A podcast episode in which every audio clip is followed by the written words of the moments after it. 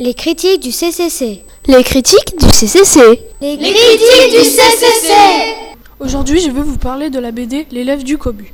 Je trouve que cette BD est drôle, mais elle comporte des défauts. Comme par exemple, les personnages ne grandissent et vieillissent jamais. Il faudrait faire intervenir d'autres personnages et changer les tenues vestimentaires. Sinon, les dessins sont très bien faits et c'est imaginatif. Les BD sont disponibles au CCC.